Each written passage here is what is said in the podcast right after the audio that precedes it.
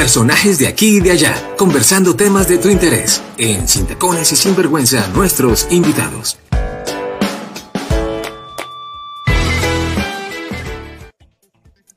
Nuestra maravillosa invitada del día de hoy se llama Erika Thomas, como lo han visto ustedes en nuestras redes, ella es psicóloga especialista clínica, es entrenada en análisis aplicado del comportamiento, tiene cinco años de experiencia en intervención en trastornos del neurodesarrollo, estructuró la herramienta psicoeducativa Life Zones para apoyar el desarrollo del lenguaje y los procesos de aprendizaje de los niños dentro del espectro autista. Entonces, ella es nuestra gran invitada al día de hoy. Erika, bienvenida Sin Tacones y Sin Vergüenza. Gracias por estar hoy acompañándonos aquí a todos nosotros y trayéndonos de tu conocimiento para este programa. Jenny, Carolina, muy buenas tardes. Muchísimas gracias por su invitación. Un saludo muy especial a todas las personas que nos acompañan eh, el día de hoy. Eh, de verdad que sí es un placer para mí, es algo muy satisfactorio tener la posibilidad de estar en estos espacios compartiendo un tema, como bien lo decías, Jenny, que a todos nos interesa, ¿sí? Un tema que definitivamente todos como sociedad en el marco de ser incluyentes, de ser empáticos, de ser solidario, debemos conocer. Claramente algunos con, con mayor énfasis que otros, ¿sí? Me refiero a los profesionales que nos dedicamos a la intervención, pero en definitiva debemos saber qué es esto que, tanto se habla hoy día, trastorno del espectro autista, ¿no? Así es. Y pues justamente, Erika, yo creo que esa es la, pregunta para, para iniciar. ¿Qué es el trastorno del espectro autista? Bueno, Jenny, trastorno del espectro autista se conceptualiza como un trastorno del neurodesarrollo.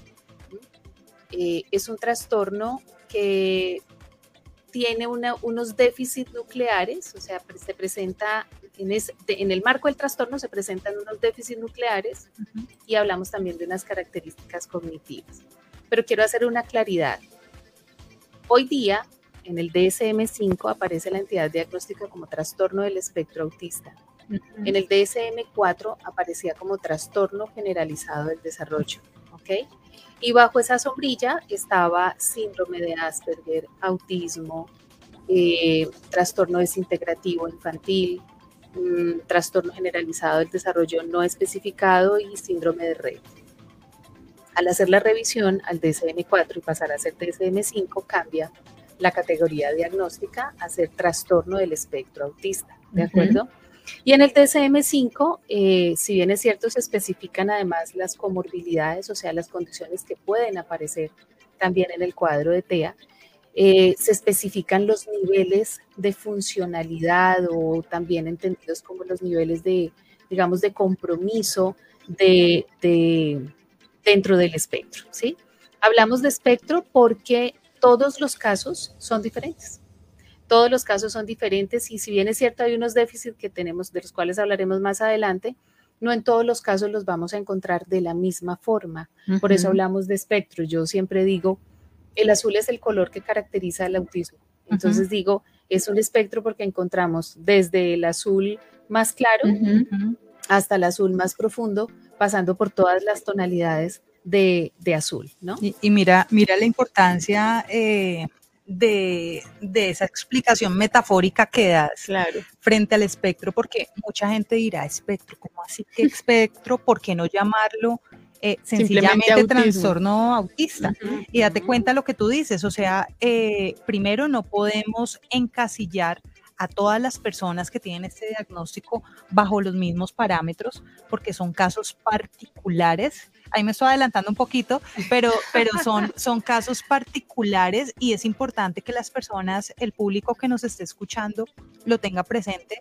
Y es que cuando se habla trastorno del espectro autista, como tú bien estás explicando, Erika, eh, básicamente se habla de espectros porque hay una variedad, un abanico de posibilidades eh, que permiten que de cierta manera no encasillemos a los niños y creo que es una oportunidad para, empezar también como, como a, quitar eh, diferentes mitos que se, que se vienen presentando respecto a este trastorno.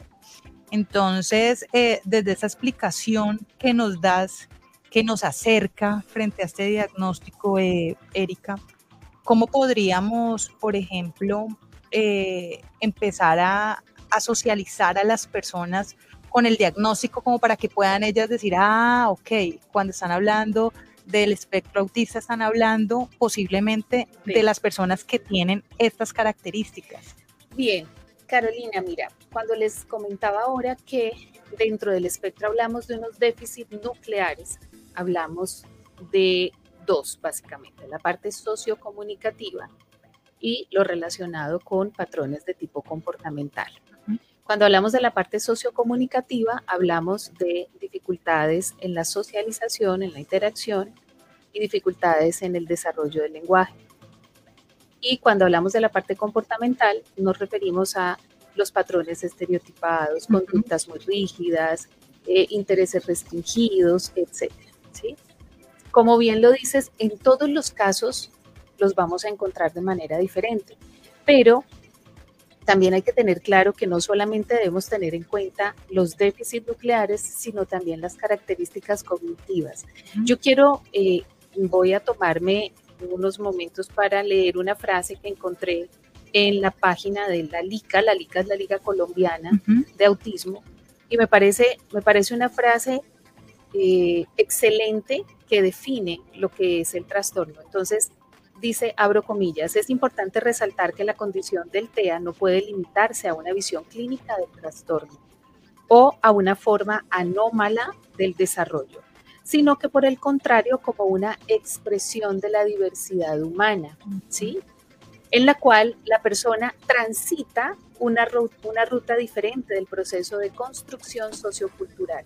A mí me parece fantástica porque cuando tenemos una familia al frente en un contexto terapéutico y se le da un diagnóstico de autismo, eh, todo se vuelve caótico porque infortunadamente existen todavía muchos mitos alrededor del autismo. Muy a pesar de que el 2 de abril, que es el Día Internacional de la Concienciación, eh, hacemos infinidad de campañas, todos los que estamos involucrados con este tema, pero aún existen muchos mitos. Entonces, cuando a una familia, cuando a un padre y a una madre le dicen su hijo está dentro del espectro del autismo, la representación mental que llega es el niño que se agrede, que agrede a otro, eh, que está en su mundo, entre comillas, ¿no? Que muy probablemente tenga un déficit cognitivo, etcétera, etcétera. O sea, es algo que tiene movimientos estereotipados todo el tiempo. Entonces, y si bien es cierto, esto hace parte del cuadro, ¿sí? No en todos los cuadros tiene la misma severidad y no en todos los cuadros puedo encontrar el mismo conjunto. ¿Sí soy clara? Claro. Entonces, cuando aquí se habla de transitar de una forma diferente, por una ruta distinta, yo uso una frase y es que el, el TEA, dentro de la neurotipicidad, los que no estamos dentro del espectro, y la neurodiversidad, los que están dentro del espectro, la diferencia es que es un sistema operativo diferente. ¿sí? Obviamente encontramos casos en los cuales hay comorbilidades muy complejas, encontramos comorbilidades, eh, por ejemplo, esquizofrenia, encontramos eh, TEA con epilepsia, encontramos, bueno, muchas comorbilidades, o puede estar solito. Estadísticamente, estadísticamente perdón que te interrumpa, eh, hablando de esas posibles comorbilidades, eh, ¿qué tan común es que se presenten, se presenten ellas, por ejemplo, en estos diagnósticos? No sabría darte un porcentaje exacto, porque, bueno, conozco varios, varios casos de TEA comorbido con epilepsia mientras que, por ejemplo, el TEA comorbido con esquizofrenia, que también es una comorbilidad que ha aparecido, no es tan frecuente. Em, hay una que es muy frecuente y es la comorbilidad con lo que es la desintegración sensorial. Y fíjense que esto es un tema del que poco se habla y poco se conoce. Y es desde allí que se explica, entre otras cosas, la marcada dificultad que tienen la gran mayoría de los niños dentro del espectro frente a eh, las texturas, los sonidos, algunos colores, algunos olores. Entonces, cuando no se conoce que puede existir una comorbilidad con desintegración sensorial, hay muchas cosas que se pasan desapercibido. Por eso yo siempre he dicho que el aporte que hace el terapeuta ocupacional específicamente maneja el perfil sensorial es fundamental dentro del proceso de intervención. Porque cuando conocemos el perfil, el perfil sensorial del niño, podemos saber si es hipersensible o hiposensible. Entonces, esto de cuando encontramos en la literatura eh, e incluso en los instrumentos para, para la valoración, hay preguntas muy puntuales. ¿Reacciona a los ruidos fuertes? Eh, ¿Reacciona a las texturas? Bueno, esto tiene que ver con esa parte de integración sensorial, que de manera muy rápida, la desintegración sensorial es que el cerebro no decodifica adecuadamente la información que ingresa por los sentidos. ¿sí? El proceso de, ingresar la información por, el, por los sentidos es sensación pero cuando llega al cerebro, el cerebro la interpreta, la decodifica y emite una respuesta de tipo comportamental. Ese proceso de codificación está alterado. Por ende, un ejemplo sencillo, o sea, el roce de, una, de, un, de un saco, por ejemplo, puede experimentarse desde la desintegración como una eh, lija, vamos a pensar, ¿no? Mm. Entonces, Algo más me raspa, claro. Entonces mi cerebro decodifica que me está raspando, por ende mi respuesta conductual va a ser igualmente errada porque la forma como se interpretó no fue. Y así está en todos los sentidos. Entonces es muy importante conocer cuáles son las comorbilidades y conocer el perfil de cada niño, conocerlo de manera muy clara para poder hacer una intervención igualmente eh, clara. Nosotros somos de los pocos países que tenemos un protocolo, un protocolo de evaluación, diagnóstico, eh, tratamiento y ruta de atención para los niños dentro del espectro. Este protocolo es del año 2015. Digamos que es un poco, eh, ya deberíamos haberle hecho una, revisión, una actualización, pero bueno, igual es el que está en este momento, eh, que rige en este momento.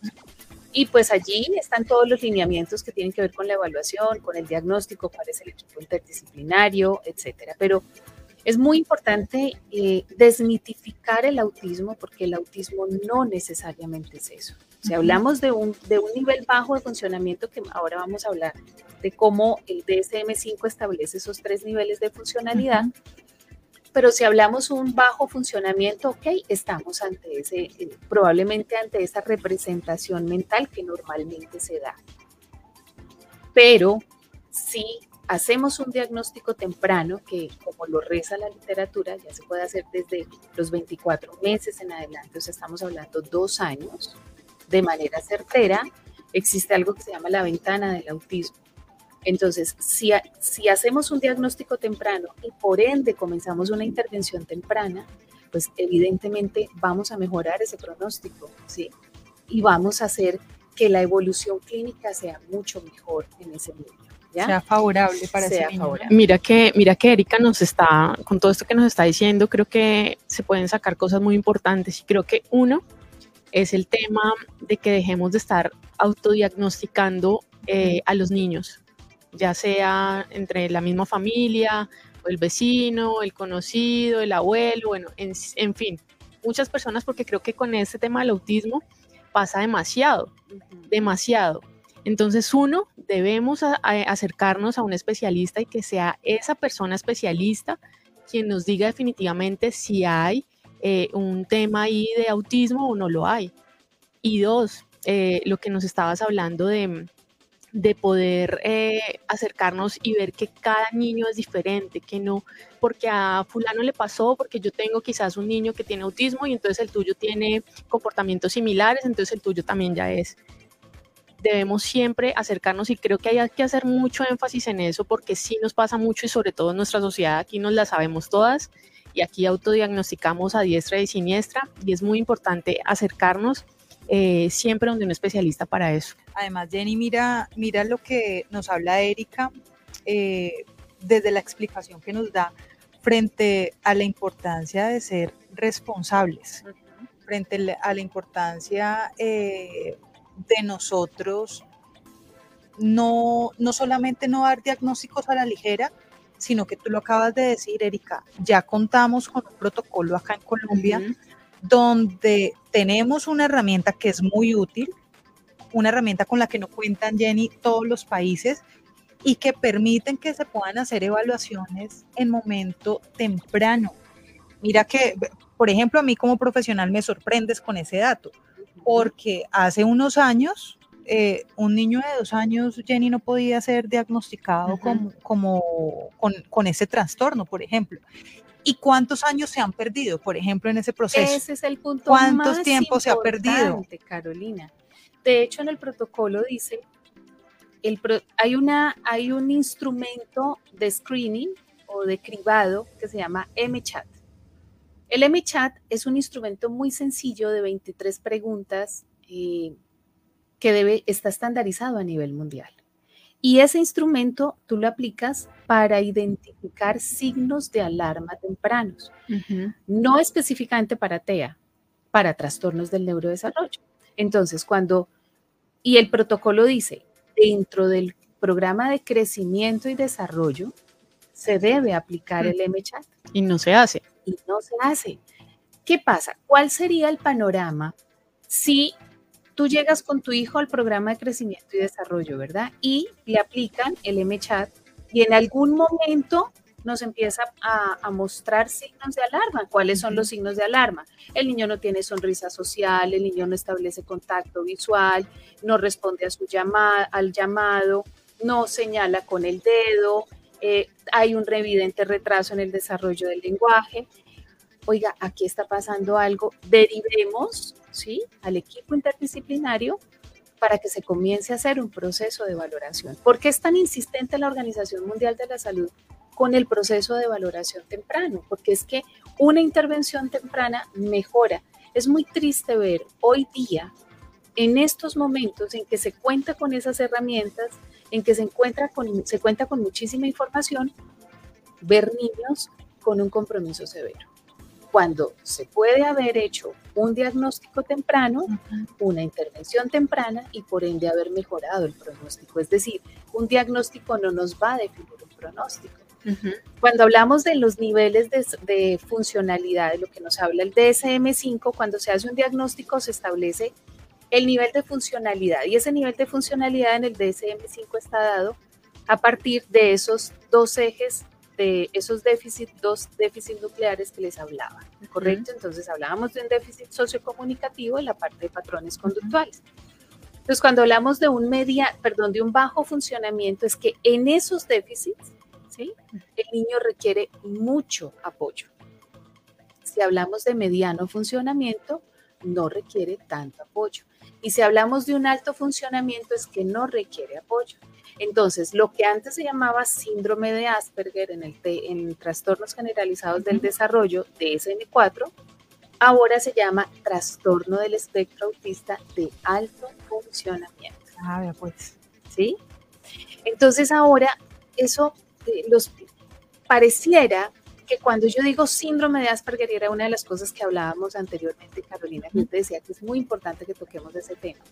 Ah, como es síndrome de Asperger, que ya no debemos hablar de eso, sino de TEA de alto funcionamiento, no hay necesidad de que lo tenga en terapia o, o si, lo va, si va a entrar en terapia, no necesita tanta terapia. Este año, precisamente para la, para la conmemoración del 2 de abril, escuchaba una, una, un evento que hacía una neuropediatra y ella hablaba la mala suerte de los niños diagnosticados con TEA de alto funcionamiento. ¿Y por qué ella decía la mala suerte? Porque pasan desapercibidos. Y para, para decir por qué, me parece un dato importantísimo, yo le decía a Carolina en su momento, eh, debemos saber de autismo, ¿sí? Si yo como profesional de la salud trabajo con niños o como docente trabajo con niños, yo debo saber de autismo. O sea, no me exime el que yo no haga un proceso de intervención clínica. Yo necesito saber de autismo, ¿sí? Entonces, cuando encontramos un niño dentro del espectro de alto funcionamiento, me voy a remitir rápidamente a la historia y voy a hablar de Leo Kanner y de Hans Asperger.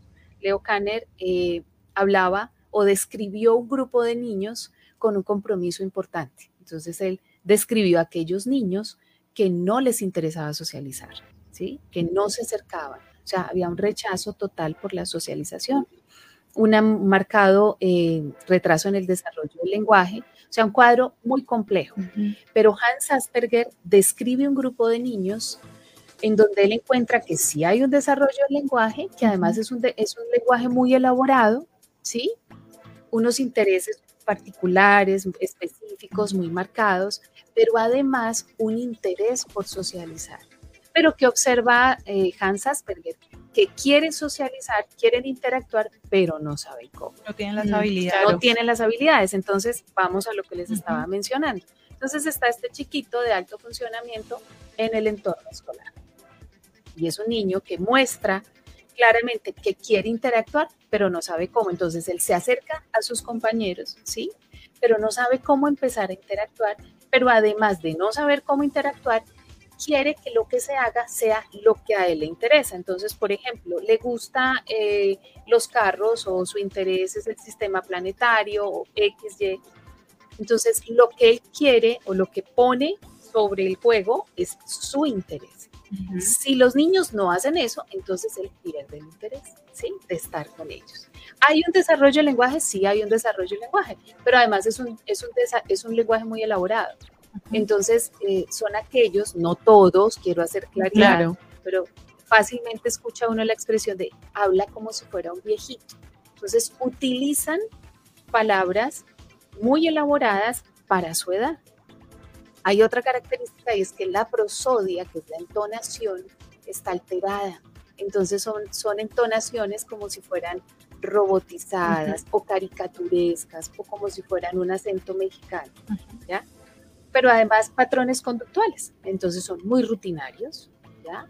Eh, se molestan fácilmente porque se rompan, sus, se rompan sus rutinas, tienen una muy baja tolerancia a la frustración.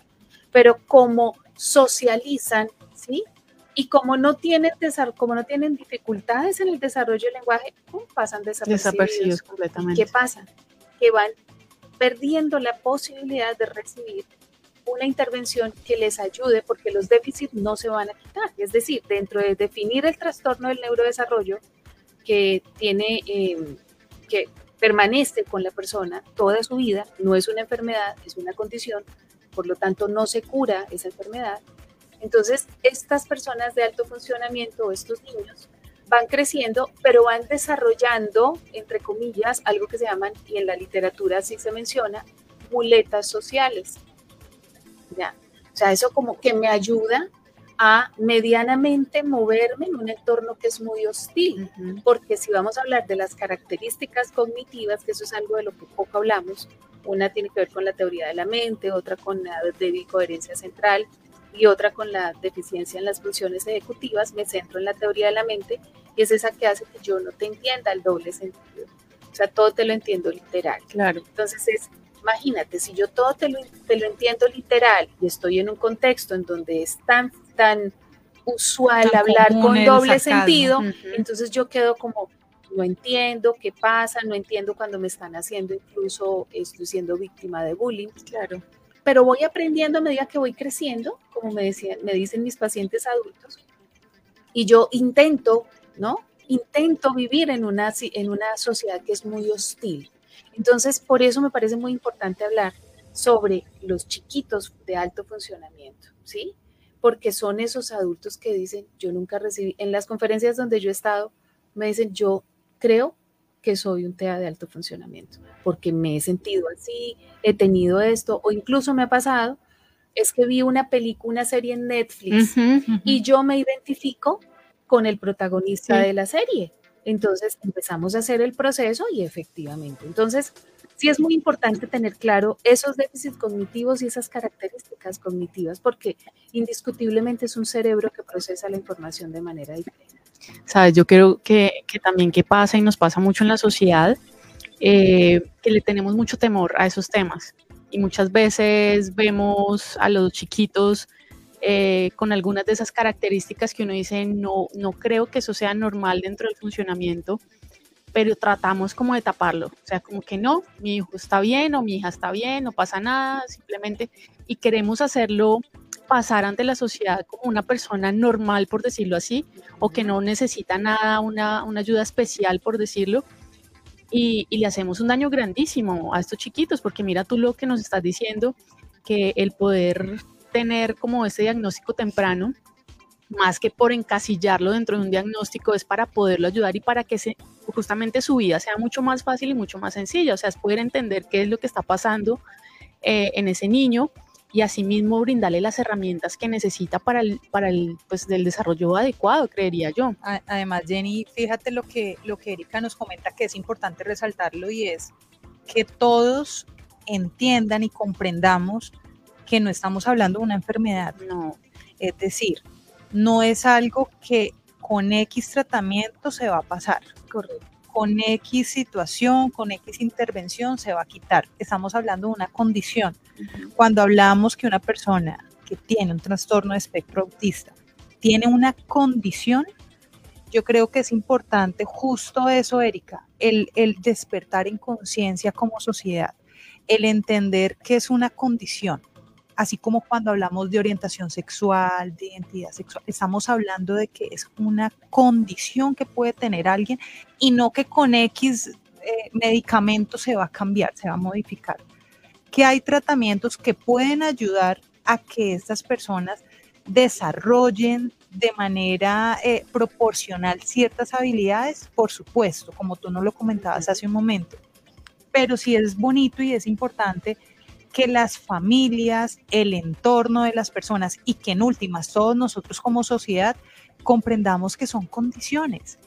Y que yo, yo creo, Erika, que si nosotros arrancamos desde, desde esa conciencia de que es una condición, que no es una enfermedad, que es algo que no se va a quitar, porque es algo que ya se tiene, pero que sí se puede hacer algo para que eh, estas personas eh, quizás tengan una mejor calidad de vida, a través de ese acompañamiento que se le da, quizás sí vamos a aportar nosotros ahí como sociedad.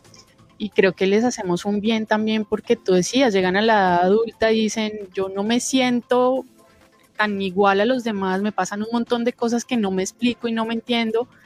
Y, si ha vivido todo, o sea, toda su vida prácticamente tratando de, encajar donde obviamente no, no lo es. ¿Sabes? Esa es la expresión que con frecuencia eh, te verbalizan. Yo he tratado de encajar. Me he sentido siempre el bicho raro. Eh, siempre he sentido que, no pertenezco a. Pero ustedes ponen sobre la mesa un tema muy importante y es que eso que ustedes están mencionando se convierte en la principal barrera diagnóstica. Y es que como familia, cuando yo empiezo a ver, de hecho, vamos a hablar, voy a tocar un punto que es muy importante.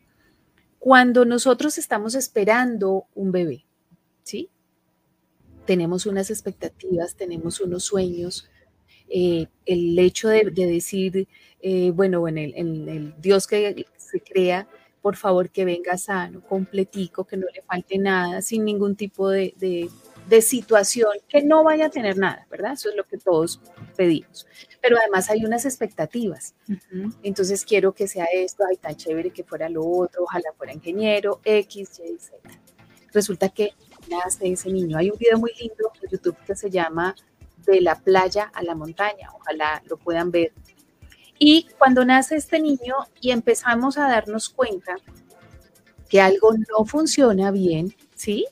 que algo no está dentro de lo normal porque empezamos a darnos cuenta que el niño no nos está respondiendo al llamado, que no me mira, qué raro porque no, no habla, o incluso empezó a decir mamá, papá, agua, tete, y de un momento a otro no me volvió a decir nada. ¿sí? Eso se llama pérdida de habilidades adquiridas. Entonces, por otro lado, cuando yo como papá o como mamá estoy pensando y efectivamente estoy sintiendo que algo no está bien, por otro lado, hay un contexto cercano que me dice, abro comillas, pero usted no se acuerda que yo me demoré también en hablar. Entonces viene un abuelo o una abuela o un tío y dice, no le pare bolas, al niño hay que darle tiempo hasta los cuatro años, ¿sí? Entonces, pero además es mi negación como papá y como mamá de pensar que algo suceda, porque ya hoy día tenemos la posibilidad de, acceder a mucha información. Entonces los papás cuando ven eso entran a doctor Google, como le dicen, y dicen, caramba, esto que tiene mi niño probablemente esté dentro del espectro del autismo. No, ni siquiera vuelvo a mirar, no lo quiero mirar. Pero ¿qué pasa? Y ahí sí hago muchísimo énfasis en algo, Carolina y Andrea, eh, en lo que nosotros en Centro Atelier trabajamos mucho y es en la psicoeducación a los padres. Porque, ¿qué pasa? En la gran mayoría se da el diagnóstico, ¿sí? Sí, efectivamente su hijo está dentro del espectro del autismo. Y dejo al papá o dejan al papá y a la mamá con una información que no tienen la más mínima idea de cómo empezar a procesar.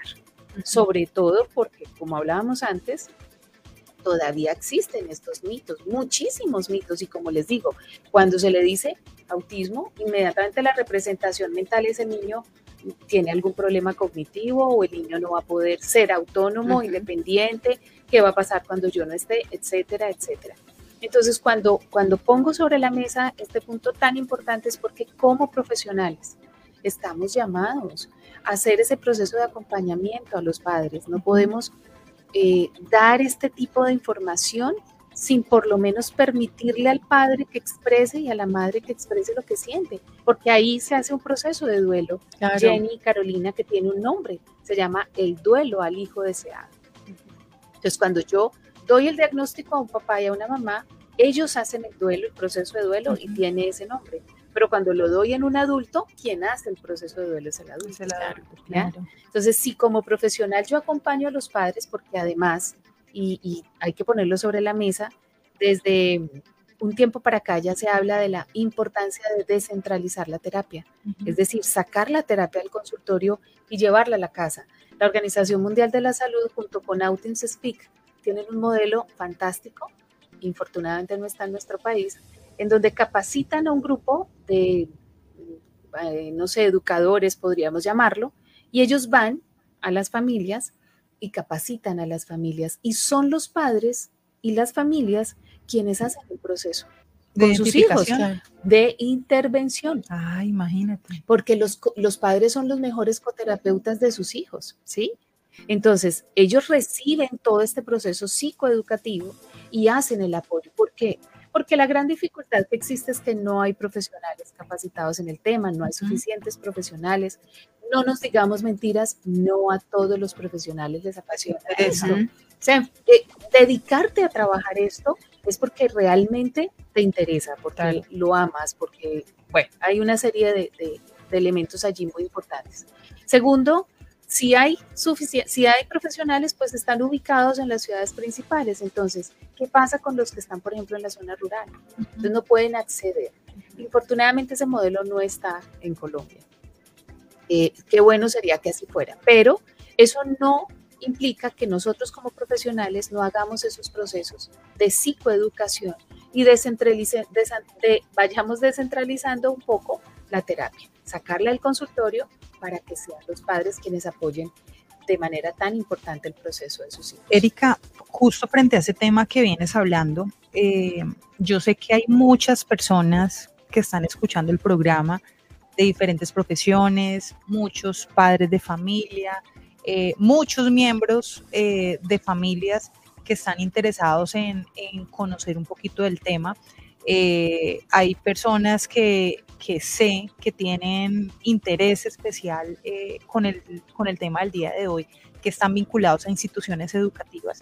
Y tú dices algo que es cierto, y es que a pesar de que el psicólogo es quien diagnostica y hace el proceso, todos desde nuestros diferentes roles podemos aportar como sociedad.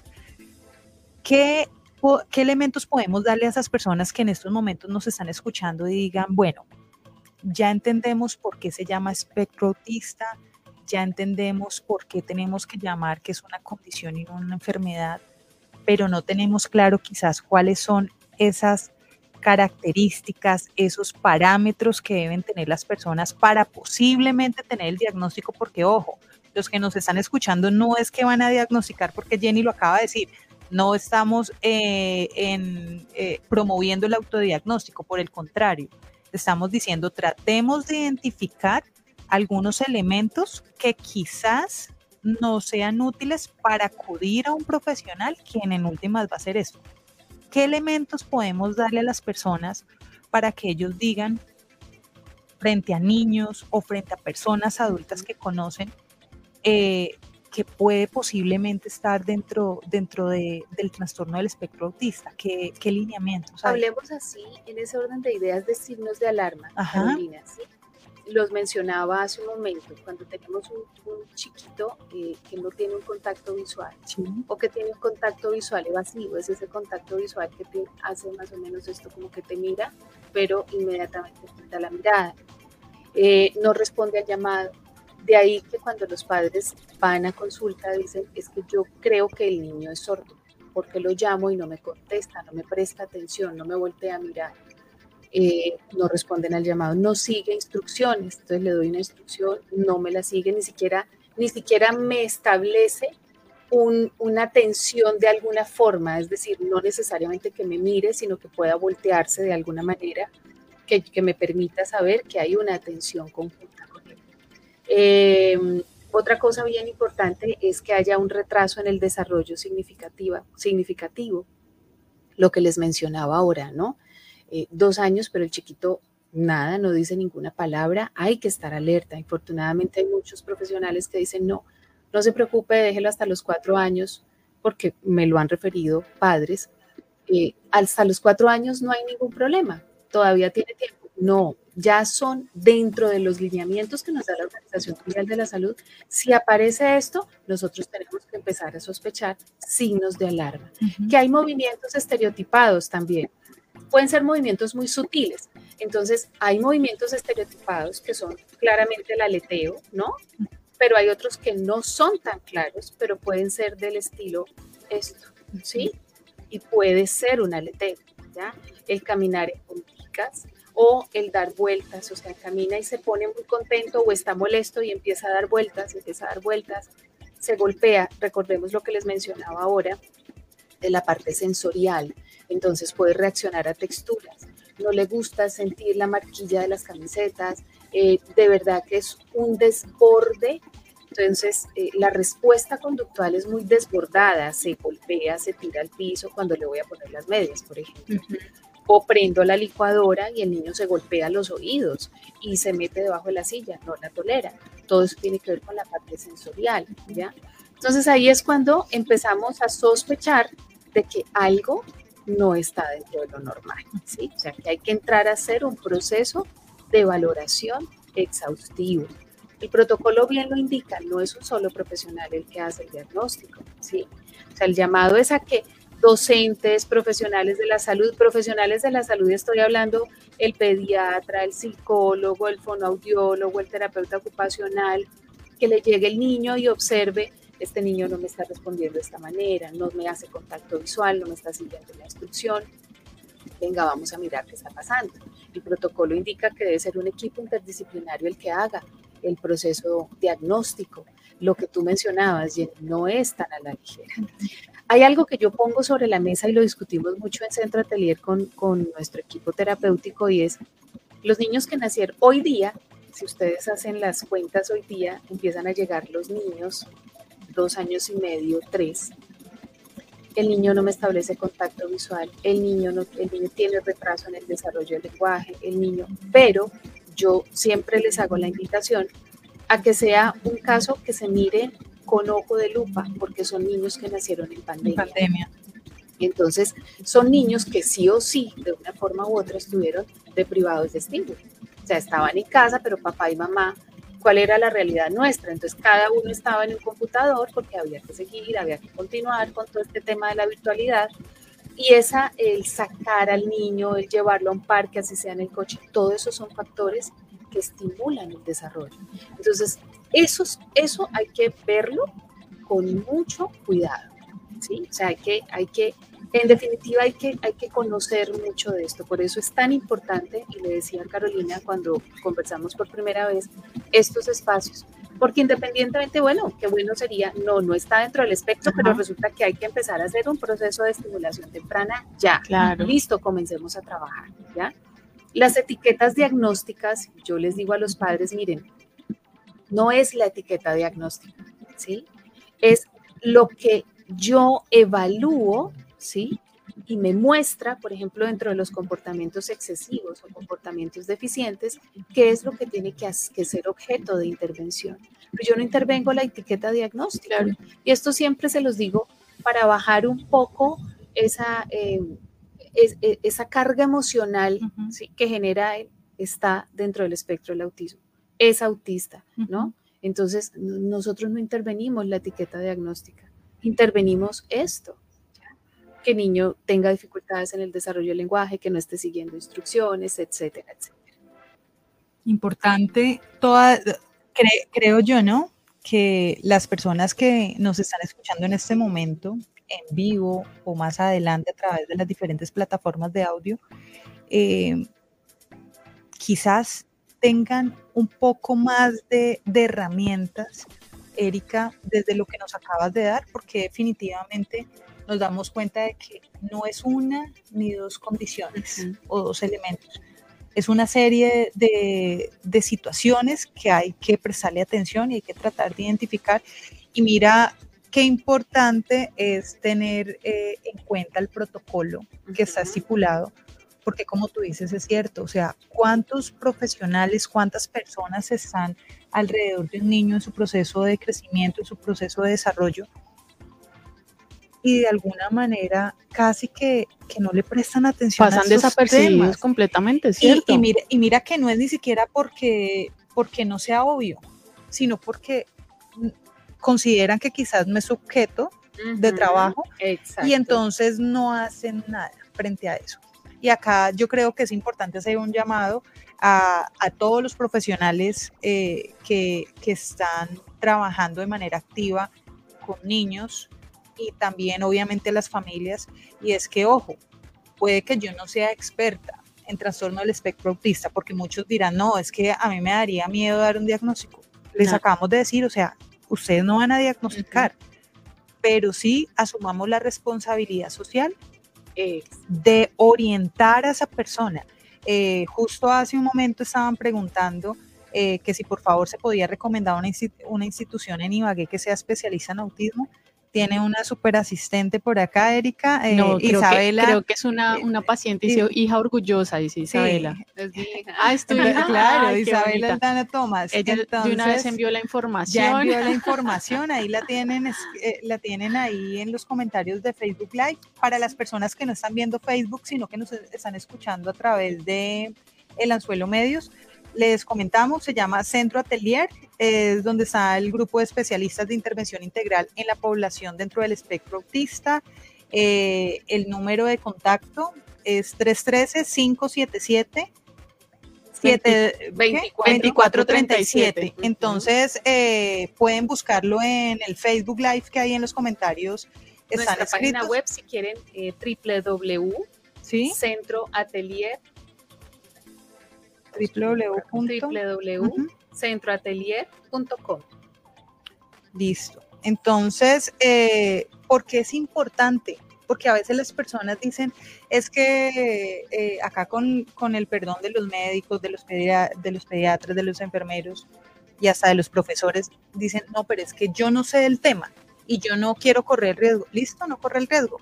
Envíe a, la familia a un centro que sea experto. Por ejemplo, si, hay, si tienen un psicólogo en, en, la institución, pues primero con psicología y ya esa psicóloga también que haga como ese camino, si es que ella no sabe y no es experta también en el tema, que haga ese camino, pero que definitivamente sí, yo creo que es eso, es, es tomar conciencia de, de que sí debemos guiarlos adecuadamente, porque sí es muy triste, ¿verdad?, ver niños, eh, como lo decíamos ahora, tratando de encajar en, en un mundo que y los papás haciendo de todo, de todo, básicamente hasta maromas, para, para, tratar de hacerlos parecer normales, por decirlo así, de que ellos encajen y hagan todo lo que hacen los otros niños, cuando es algo que se sale de la naturaleza de ellos. O sea, no es que ellos quieran ser así, no es que ellos decidan ser así, sino lo que tú decías, a veces solamente con el roce de una tela, de, de cualquier cosa, un ruido, son cosas que se salen de las manos de ellos y, y lo que vamos a poder mejorarle su calidad de vida, llevándolos al especialista y tratando eh, ese, ese, pues ese trastorno de la manera adecuada, pues va a ser mucho más beneficioso para ellos. Y, además, Jenny, que cuando ya se, se tiene en cuenta estos conceptos que nos ha dado Erika, tan generosamente durante, durante este episodio, eh, ya entendemos que no es que los niños tengan que ajustarse a nosotros. Nosotros también tenemos que aceptar y reconocer que hay una condición particular y que tenemos que ser parte de ella. Sí, porque a veces... Que tenemos la responsabilidad. A, veces, Erika, Erika a veces nosotros queremos es que el otro cambie. que el otro se ajuste porque es que, entre comillas, lo normal es esto y, y, es justo lo que hemos venido hablando. Si estamos hablando de una condición, no es que la otra persona, el niño, el adulto, se tenga que ajustar a mí. Es que yo soy el que me tengo que ajustar a su realidad.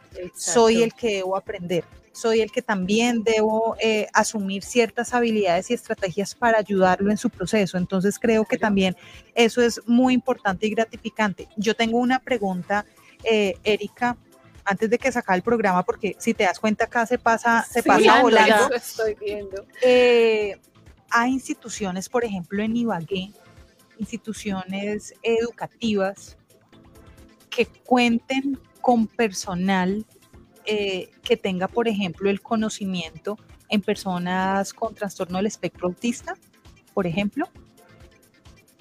Esa pregunta, Carolina, yo te decía ahora antes del programa, Colombia, en nuestro país hay muchas leyes, hay muchos decretos, hay muchos protocolos y en el papel tú los lees fantásticos, que si se llevaran a cabo, pues la historia sería diferente. En términos de inclusión, ¿sí? Existe eh, el decreto 1421, eh, que es el que habla de toda la parte de inclusión.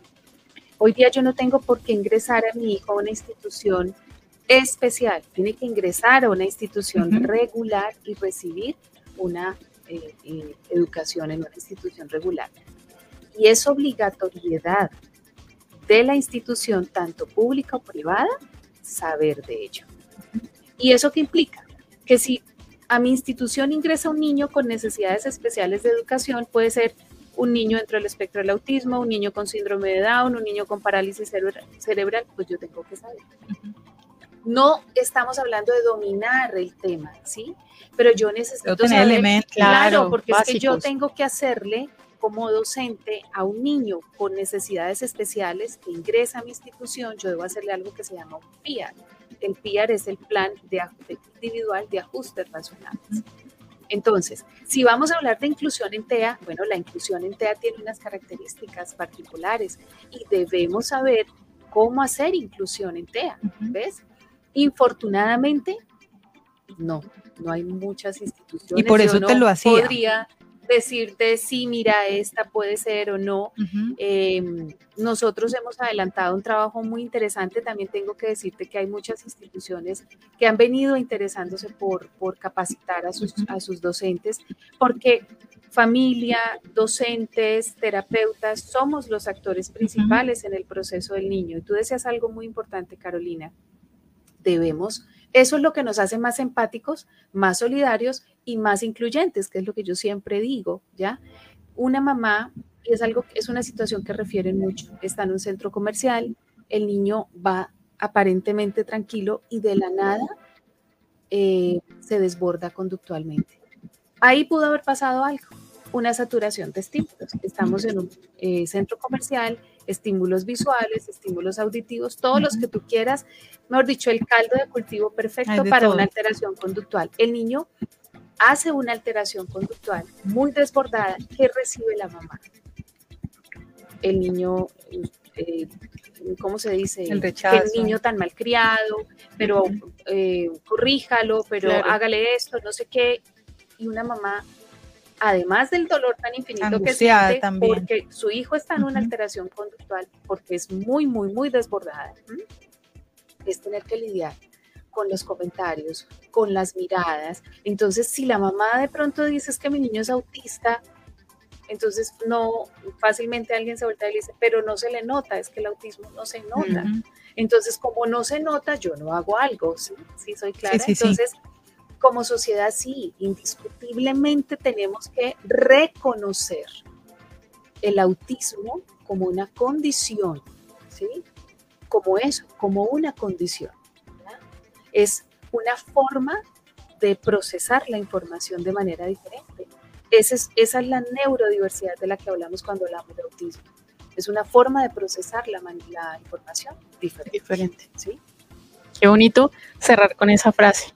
Y digo cerrar porque ya se nos acabó el tiempo, son las 6.02 ya de la tarde acá en Colombia. Eh, pero Erika, nos has dado unas explicaciones maravillosas, de verdad. Eh, yo creo que mm, quienes hemos estado aquí atentos y quienes han estado ahí escuchándonos y viéndonos, eh, hemos aprendido un montón. Mm, tanto así que yo sé que esto perfectamente se nos va para un segundo programa y así lo hemos acordado ya con Erika, o sea que quienes están ahí dicen, no, aquí faltó por hablar, todavía tengo preguntas por hacer. Eh, de pronto no se atrevieron a hacerlas hoy, pero, pero no se preocupen que vamos a tener a Erika, ya estaremos contándoles también en qué fecha.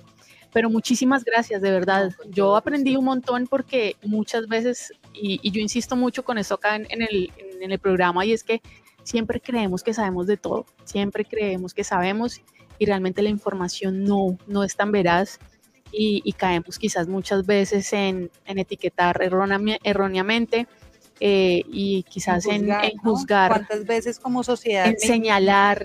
Mira que con el, el, último ejemplo que nos da Erika en este episodio, donde, donde nos dice cuántas veces hay un niño gritando, yo soy una, y tengo que reconocerlo. Veo un niño así gritando y yo miro a la mamá como que, como que venga, hágale algo. Y ahí me aculpo y, y, y, es, y es un llamado de verdad para todos los que en algún momento lo hemos hecho, porque acá en Sin y Sin Vergüenza, ¿cuántas veces no hemos hablado de la importancia de no caer justo en eso, en el juicio, en el señalamiento, cuando desconocemos qué hay detrás de? Y, yo creo que también es sensato reconocer cuando uno, cuando uno también ha, ha, caído como en este tipo de prácticas y de juicios, porque en últimas es mostrarnos como lo que es nuestra sociedad. ¿sí? como lo que, es el primer paso y es, y es la oportunidad, exacto, y es la oportunidad para que todos desde cualquier ámbito, desde cualquier espacio, nos demos también la opción de dejar de señalar, de juzgar porque no sabemos qué hay detrás de. Entonces, Erika, quedamos acá Créeme que si el, programa fuera más largo, estaríamos todavía hablando acá a las tres, además que las tres se nos, se nos facilita el tema eh, de estar hablando. Entonces, de verdad que un gusto, un placer tenerte. Es la primera vez que hablamos de trastorno del espectro autista. Creo, eh, sin temor a equivocarme, que dentro de los temas que se manejan desde psicología, es de los temas a los que la mayoría de profesionales eh, quizás más le temen por la profundidad eh, que requiere y como tú dices, realmente los que, los que trabajan el tema es porque además de que están apasionados, están súper comprometidos. Entonces, con esto, eh, nos sobra decirle a todas las personas que nos están escuchando, que nos están viendo. Acá nos, dice, acá nos dice, mira, Patricia nos escribió, eh, ah, bueno, que muchas gracias doctora por guiar a los padres y a los niños que están viviendo estas condiciones y por acá nos escribían en un colegio que está, dice, el Colegio Niño Jesús de Praga es uno de los únicos que maneja la inclusión en la ciudad de Ibagué, nos escribe Alejandra. Es buen dato, es un buen dato y hay que darlo. Pero sí, Erika, mil gracias, se nos acabó el tiempo. Con muchísimo eh, gusto, mil gracias a ustedes, mil gracias a ustedes. Eh, qué bueno que podamos hacer esto en una próxima oportunidad y continuar. De verdad que estos son los espacios que se deben dar para hacer concienciación del autismo. Mil gracias y bueno. No, es un gusto. Acá, acá, acá la invitación, Jenny, antes de cerrar, es todas las personas que escucharon. Eh, una buena herramienta que podemos hacer es compartir, por ejemplo, el podcast, compartir eh, el, este, este enlace, este enlace como tal de, de, Facebook. Los contactos, de Erika que ahí, eso, eso iba a decir, quedaron ahí, en el chat. Ahorita terminamos el live, pero ahí queda todo escrito. Sin embargo, en nuestras redes ella está etiquetada también, o sea que también por ahí la pueden contactar, no hay problema. Y si no, nos escriben al interno y con mucho gusto también les pasamos los datos. de fomentar educación. Entonces, vamos hacia eso. Muchísimas gracias a todos los que se conectaron el día de hoy con nosotros. a los que también tienen esa decisión y ese compromiso de aprender sobre diferentes temas a través de, expertos. Eh, nada, Jenny. A los padres que, pierdan el temor, yo diría, que pierdan el temor porque yo creo que en parte es mucho temor lo que ellos sienten. Entonces, por favor, pierdan el temor porque siempre va a ser para el beneficio de, de esos niños que necesitan esa ayuda especial, porque no, porque no es porque sea diferente, sino porque requiere algo diferente a lo que los demás normalmente eh, se les da, por decirlo así. Entonces, mil gracias, no es más. Nos vemos y nos escuchamos de nuevo dentro de ocho días. Un abrazo gigante a todos los que están ahí escribiendo, Alina, Rocío, Joja. Bueno, eh, todos, muchísimas gracias por estar siempre conectados aquí con Sin Tacones y Sinvergüenza. Ya saben que estamos todos los jueves a las 5 de la tarde, hora Colombia. Un abrazo gigante para todos. Chao. Chao.